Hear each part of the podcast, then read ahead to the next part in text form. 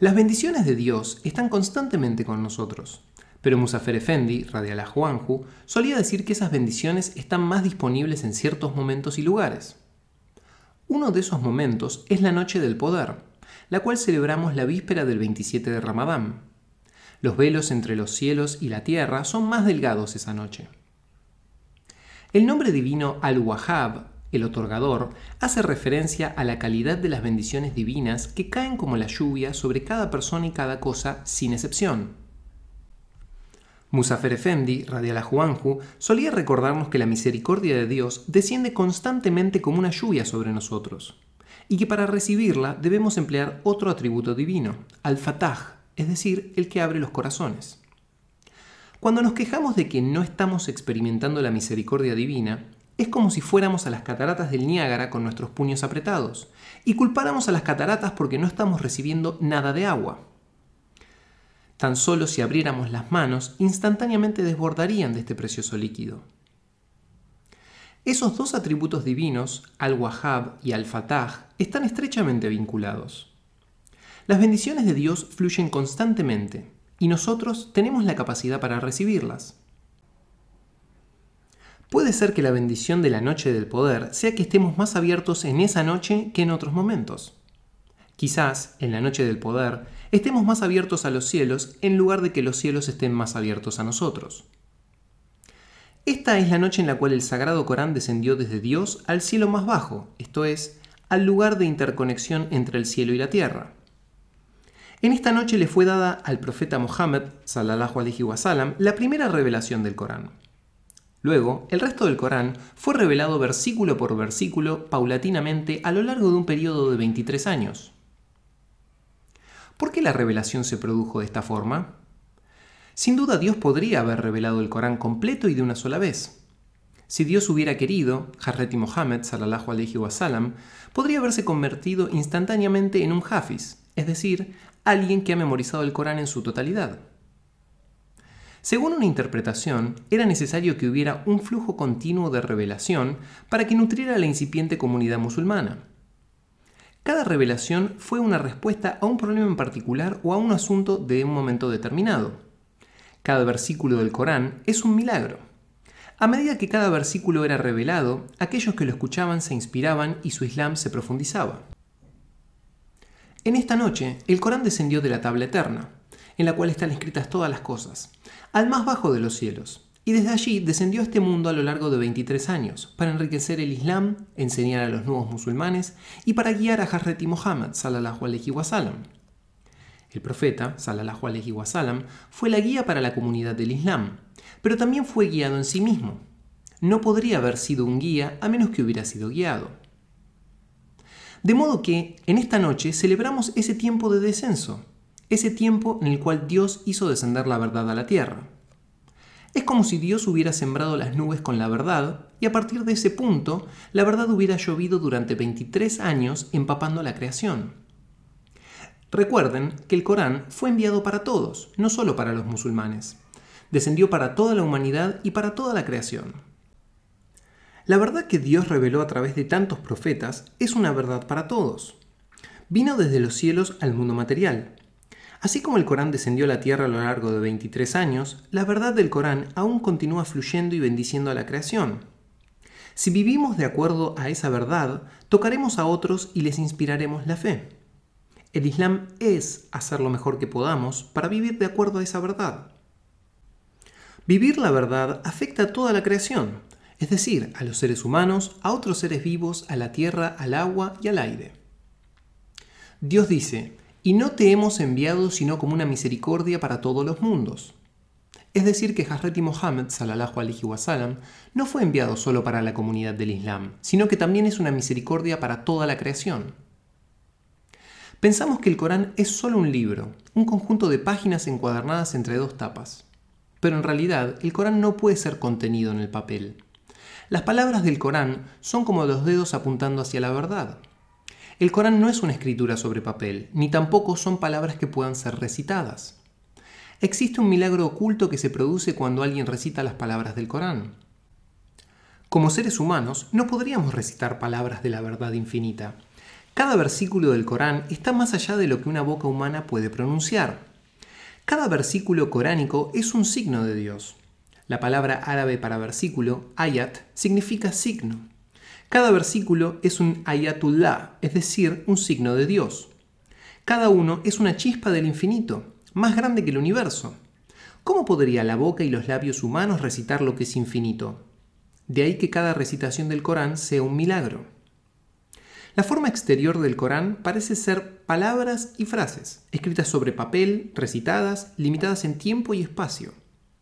Pero esas palabras sagradas no están limitadas por el tiempo ni por el espacio, tal como dice el Sagrado Corán, di, si el mar fuera la tinta para las palabras de mi Señor, se agotaría antes de que las palabras de mi Señor se acabaran, incluso aunque trajéramos otro mar de tinta semejante.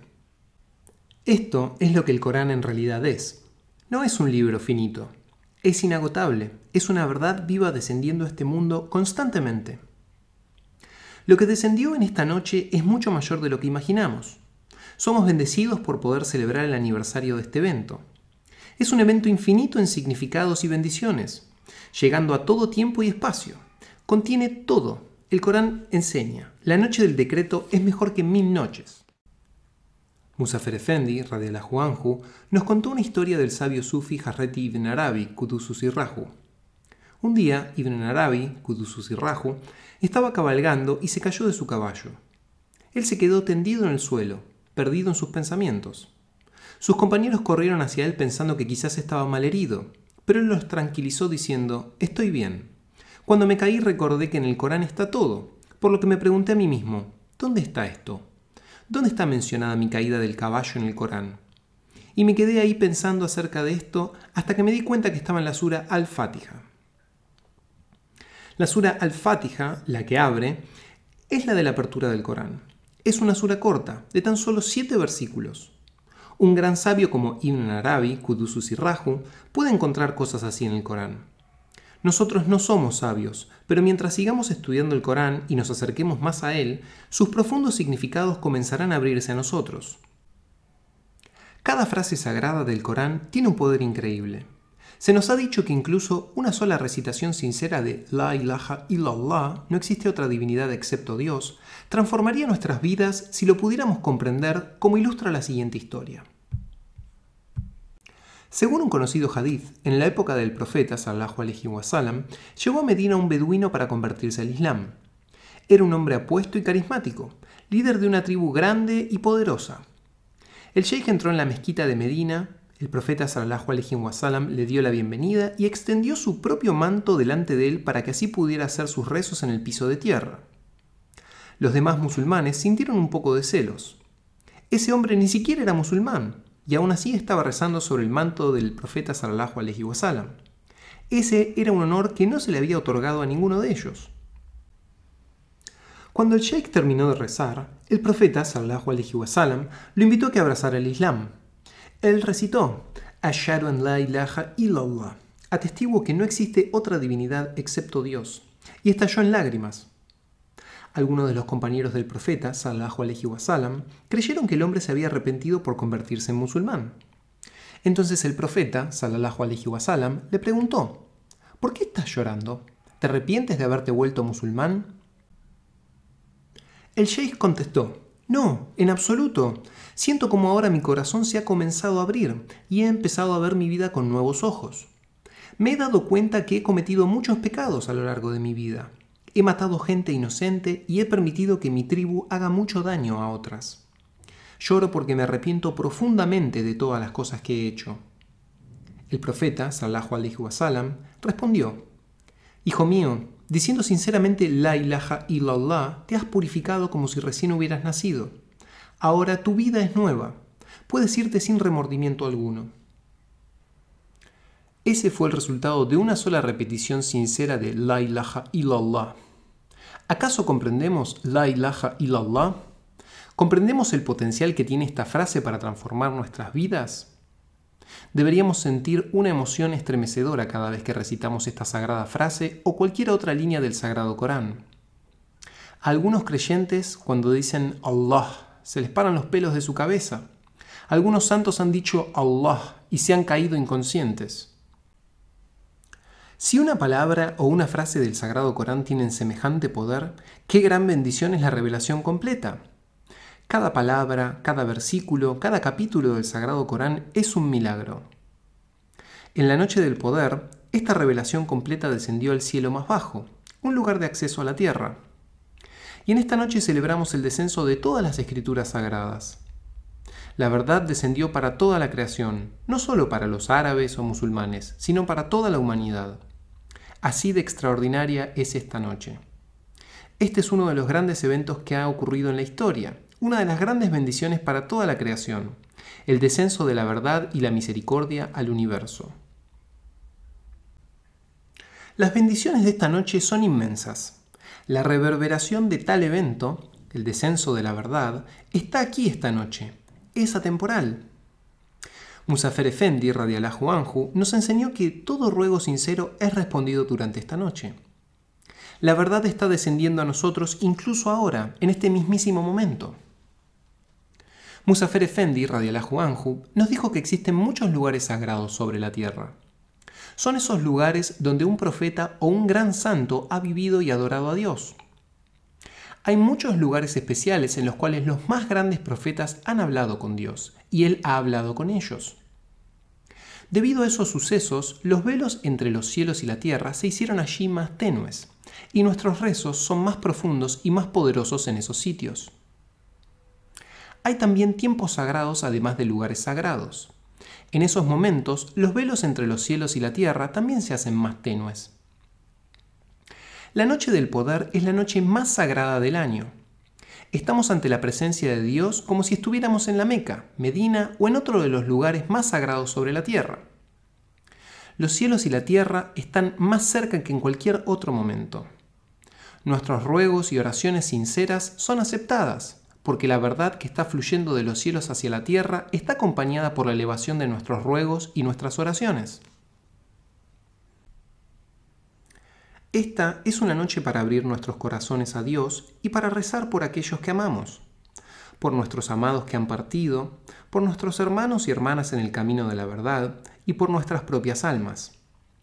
Es una noche para suplicar por nuestro propio crecimiento espiritual, para pedir por aquellos que están sufriendo y para rogar por toda la creación de Dios.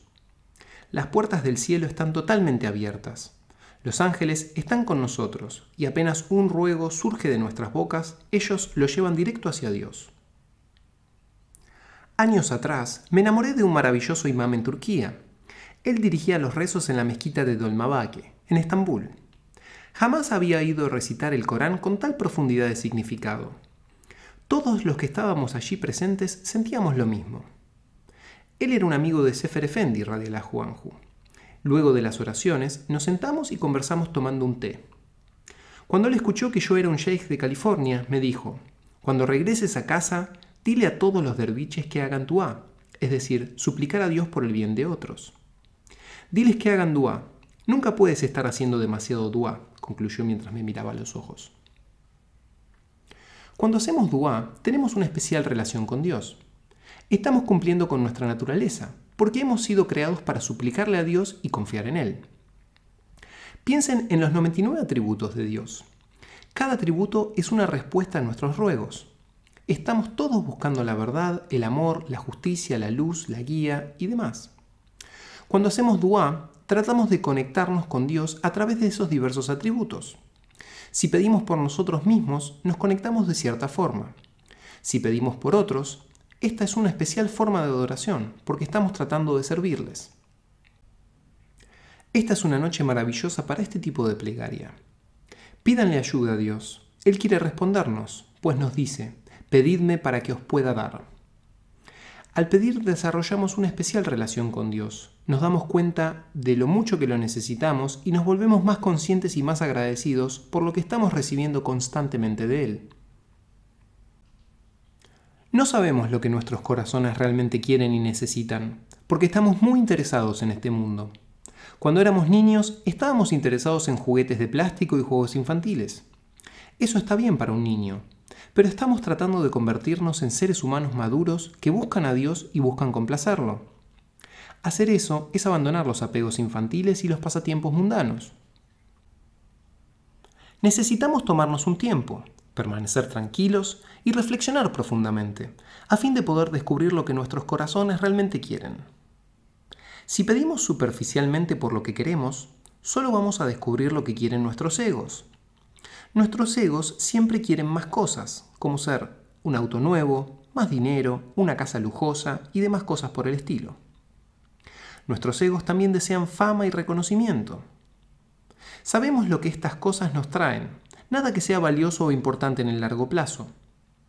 Un auto nuevo o alguna cosa nueva resulta atractiva durante una semana o dos. Después ya es vieja. Cuando estamos siendo manejados por nuestros egos, no podemos ver más allá de estos deseos triviales.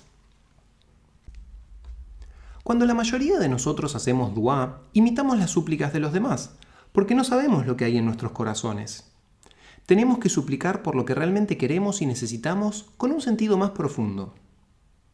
¿Podemos encontrar las palabras de nuestros corazones, el anhelo de nuestros corazones y hacer dua desde ese lugar? No nos quedamos satisfechos con los ruegos que vienen desde lo alto de nuestras cabezas. No estemos satisfechos con las súplicas que leemos u oímos. Busquemos mejor las súplicas que provienen desde lo profundo, desde nuestro interior.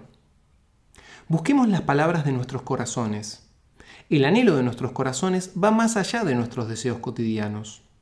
Estamos, generalmente, tan enfocados en la parte externa de los eventos de nuestra vida diaria que no vamos profundamente dentro de nosotros. Nos mantenemos ocupados con trabajo, cocina, criando a nuestros hijos y demás cuestiones. En realidad necesitamos hacernos el tiempo para mirar introspectivamente y en profundidad. Estamos tan ocupados viviendo que nos olvidamos de Dios. Estamos tan ocupados con aquello que es transitorio que nos olvidamos de lo eterno. La noche del poder es un buen momento para alejarnos de nuestra vida diaria y para ir dentro nuestro y preguntarnos, ¿cuáles son los anhelos de mi corazón? No lo que hemos leído en los libros, de hecho, las palabras de los santos y de los profetas son solo la sombra de lo que realmente experimentaron. Han intentado transmitir sus experiencias a través de esas palabras, pero la experiencia espiritual está más allá de las palabras. Dejémonos inspirar y estimular por los santos y los amantes de Dios para tener una experiencia de Dios como la han tenido ellos. Vayamos dentro de nosotros y descubramos los anhelos de nuestros corazones, y luego vayamos más profundo aún. ¿Qué es lo que hay en nuestros corazones? Algo de eso incluso no se podría poner en palabras. No todo puede ser abarcado por el lenguaje. Para hacer esto debemos silenciarnos, debemos escuchar con amor, porque el amor es la llave para la comprensión profunda. Cuando más silenciosos estamos, más perceptivos somos. Los psicólogos han descubierto este fenómeno hace años. Hay una antigua ley en psicología llamada la ley de Weber-Fechner, fue desarrollada después de años de investigación sobre la percepción a través del oído, la vista y el tacto. La ley de Weber-Fechner establece que cuanto más estimulación hay, menos perceptivos somos.